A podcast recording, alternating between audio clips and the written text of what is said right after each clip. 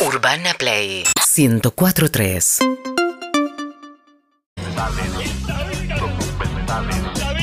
Documen Juanes. Con Juan Ferrari. Documen Juanes. En Claro que sí, momento de hablar de documentales, de traer algunas noticias y también recomendaciones. Son buenas semanas para los estrenos documentales. Netflix esta semana va a tener grandes estrenos. Estén atentos a mañana, porque mañana se estrena una serie documental sobre Gustock 99. Ajá. Este festival que ya tuvo un documental que vimos en HBO y que el otro día los Banoni también recordaban en su columna sobre 1999, va a tener una serie. El detalle es que la serie la produce la misma gente que hizo el Festival Fire. Eh, va, no el festival, bueno, no, el sino documental, que hizo el sobre documental Fire. sobre Fire Documental Festival. imperdible. Eh, para Gusto 99, ¿puede ser que haya sido top 3 de documentales del año pasado? Sí, sin dudas, sin dudas. Yo no lo vi. ¿Y es top tres? Uf, Para mí es te- Te va a increíble. encantar. Y aparte, te diría Mundo que Rock, veas me ese gusta. primero, el de HBO. Eh, no sé cuál va a ser la, la mirada acá en este. Hay testimonios de todos, obviamente, también. Habla Fred Darts, habla Jonathan Davis, hablan todos los que formaban Entonces parte. hay más, pero- porque en el documental creo que no tenía Fred Darso, sí No, tenía. no, no tenía. Está no tenía. buenísimo. El entonces. documental, de hecho, el de HBO estaba más centrado también en la víctima fatal, en, Claro. el, en el pibe que muere y que está escribiendo esta especie de diario eh, de recital cada día de- del festival. Pero atentos porque mañana se estrena eso. Eh, hay va- varios estrenos por Emi delante. está bajo los efectos de Rocasalvo, ¿eh? Ok. Se está fumando a Rocasalvo, está con el perfume. perfume. Estoy hiper- hiperventila- árabe. Estás hormonada, te hormonás. Hormonadísimo. Te hormonó. El lomo que No te tiene lo la cruces a. No te El lomito, el lomito. El. Nuestra Tori Spelling. Es de mostaza. Sí. ¿Saben que No sé quién es Tori Spelling. Más Una de- de- 92-10. Reese Sí. Witherspoon. A mí Mere- me gustó el vínculo con Lopilato, con Luisana Rocasalvo. Susana Lopilato. Eh, también se estrena segunda temporada de Al Descubierto. ¿Se acuerdan de esa serie que contaba Sí. historias vinculadas al deporte, una especie de 30 por 30 de Netflix? La de Jenner. Bueno, ¿no? claro, Exacto, exacto. esa fue muy buena. Bueno, la de la pelea del básquet. Se vienen buenas historias por delante en esta segunda temporada. Y también el 10 de agosto, la semana que viene, no, es mañana, no mañana, sino el miércoles que viene, se estrena un documental que me encantó y se llama Los ladrones, la verdadera historia del robo del siglo. No. Vos decís, ¿se puede hacer algo Pero más sobre el hablan- robo del siglo? Hablan todos. ¿Habla Fernando Araujo? Hablan. No, habla. Habla Araujo. eh, Me vuelvo loco. Habla, actúa. ¿Cómo actúa?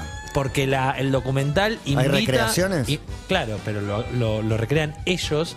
El documental invita ¿Pero mucho. van a los lugares y todo? ¿Lo muestran? El documental invita mucho a conocer a estos personajes que obviamente Lo son. más increíble es que le deben haber garpado para No, no, participar. le tiene que haber garpado un montón. mucha guita. Porque si uno creía que, increíble. que, que- Tremendo. que- Pero que- a nadie le sale, ¿no? Porque digo, eh, uno, estás al límite de preguntarte si está bien que mire con admiración lo que hicieron, porque la película es admiremos a este grupo de ladrones, como pasa en miles de películas que admirás a asesinos, ladrones en una película. Pero lo admirás Pero igual. esto es real. El libro de- Y después en el docu. No, pero no. la verdad es que lo admiras, digo, yo sé que está mal decirlo, pero admirar a Araujo por lo que hizo. La mente brillante que No por le admirás la mente, obviamente. Eh, el libro de Fito Palacios, la película dirigida por Ariel Winograd, y ahora llega este documental, dirección de, eh, perdón que ahora no recuerdo el nombre, pero es el mismo director que hizo el docu de Vilas para, para Netflix.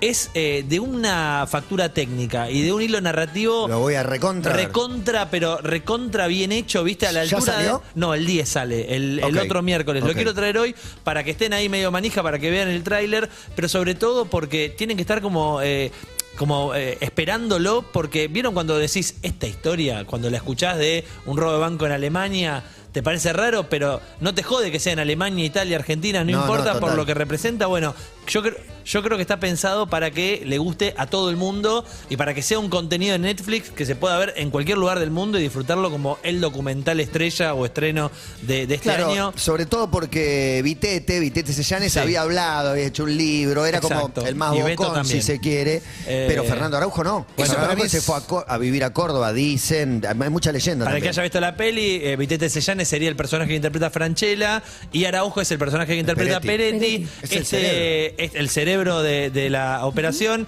Este tipo fumeta, que hacía artes marciales, que pintaba. Artista. Y que un día en el medio de su atelier, que él cuenta como un monoambiente de 50 metros, dijo, bueno, ¿qué es lo próximo que voy a hacer? Voy a robar un banco. Lo que pasa es que no se le conoció la cara. A los otros Bueno. sí, y a Fernando Araujo no. Para mí eso Entonces, es el por- mérito. ese es el, claro, el documental tiene ese gran mérito. Ese es el mérito, es conseguir, que a mí es algo que me encanta de los documentales, que hable el que nunca habló. Para eso es clave. Pero además ustedes se imaginan en Vitete, por ejemplo, un tipo carismático, un chanta. canchero, sí. Sí. Un canchero que obviamente no trae algo nuevo de las entrevistas que ya dio, pero en el caso de Araujo se van a encontrar con una persona extravagante, con una especie de Federico Clem.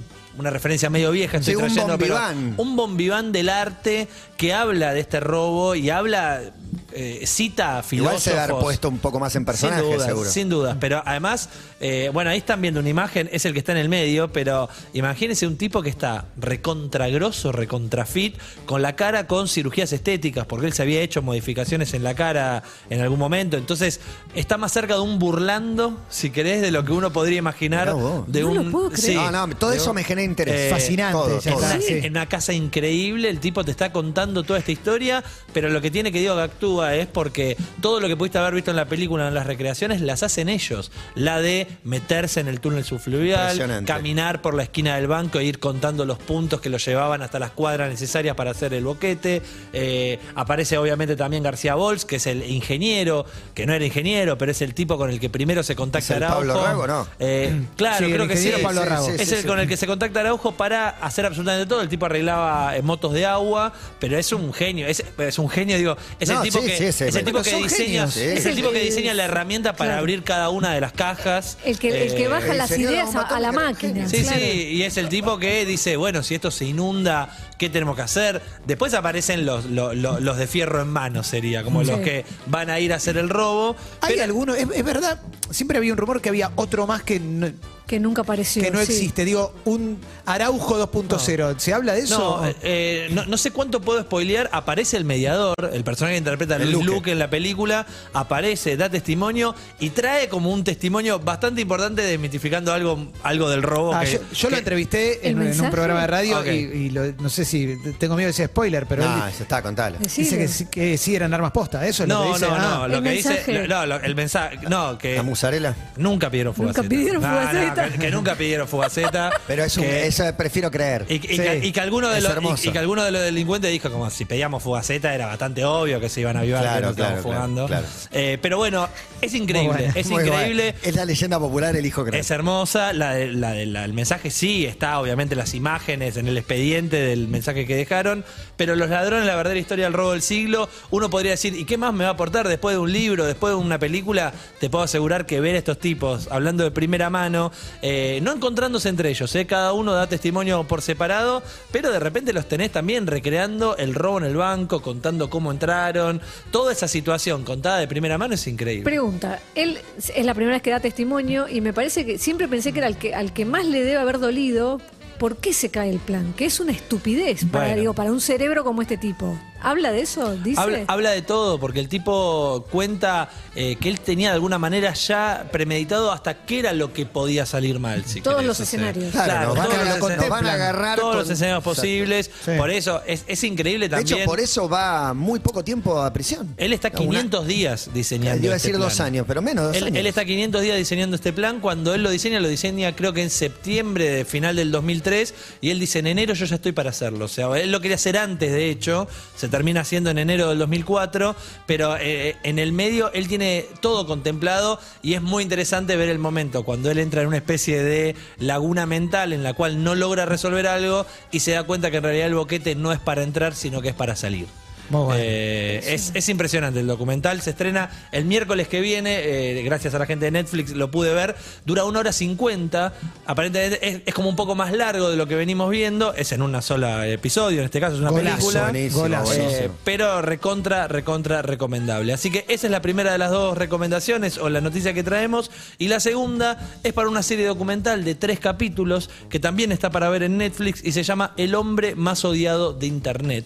No sé si tuvieron la Ah, me lo, me lo chequearlo. descargué ahora que viajé, pero no lo vi el de la, Hay una porno venganza. Exacto, se llama Hunter Moore, el tipo, es una serie de tres episodios, es de los mismos creadores de Don't Fuck With Cats, no sé si lograron Sí, en lo algún vi, momento ver esa Tremendo. serie, una serie tremenda, pero los productores realmente son muy buenos y han hecho muchas cosas ya con, con Netflix, y en este caso traen la historia de un tipo, que la voy a contar al revés, no como la cuenta el documental, este tipo en algún momento se pelea con una mina y sube unas fotos eh, subidas de tono, con poca ropa, va a Internet.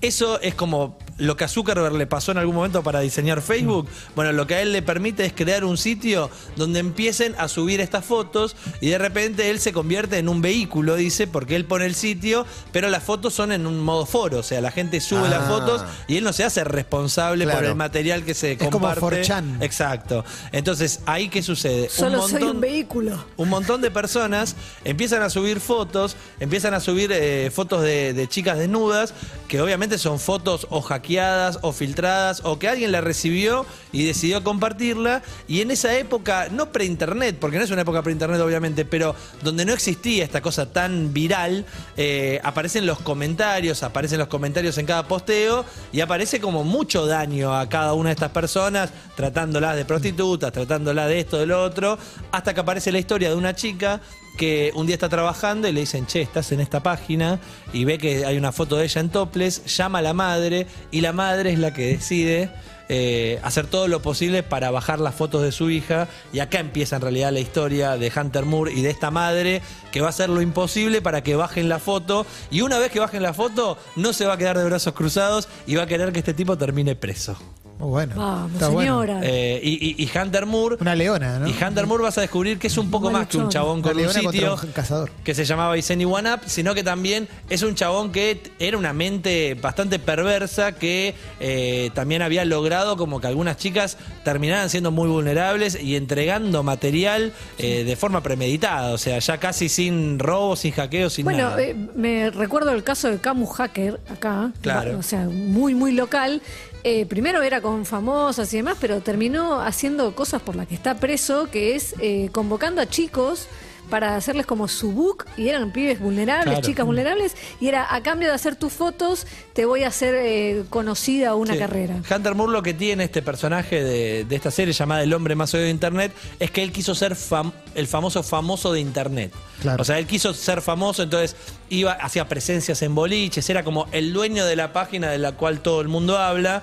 Y él cuando venía y le decían, che, pero no tenés miedo a que te, te hagan un juicio, te hagan una demanda, él decía, si vienen contra mí, yo le publico tres fotos más, ¿viste? Como que siempre Claro. su carta era la impunidad que tenía para manejar este sitio y en el medio había un montón de víctimas. Bien, dos recomendados. Sí. Entonces, el hombre más odiado de Internet. Ya está para ver en Netflix y el miércoles que viene se estrena eh, Los Ladrones, el documental sobre los protagonistas del robo del siglo. Recontra, vale la pena que lo vayan a ver. Pausa rápido, que nos queda todavía mucho programa. Desde Buenos Aires. Suena Urbana Play. 1043. Somos la radio que ves. Viaja a la Copa Mundial de la FIFA con Coca-Cola. Busca el código bajo la tapa, envíalo por WhatsApp y participa por uno de los 10 viajes para dos personas. También hay millones de botellas gratis. Canjealas en tu centro de canje más cercano. Participa en las tapas blancas y doradas de 500 mililitros de toda la línea Coca-Cola. Coca-Cola, la magia de creer. Al cliente que te pregunta si estás abierto cuando el cartelito indica claramente que está cerrado, no podés cambiarlo. Cambia a GetNet, el sistema de cobros de Santander que acepta débito, crédito, QR, link de pago, todos los bancos, billeteras virtuales y tiene financiación. Y para vos, bajas comisiones. GetNet, cobrar tiene solución. Seguinos en Instagram y Twitter. Arroba Urbana Play FM.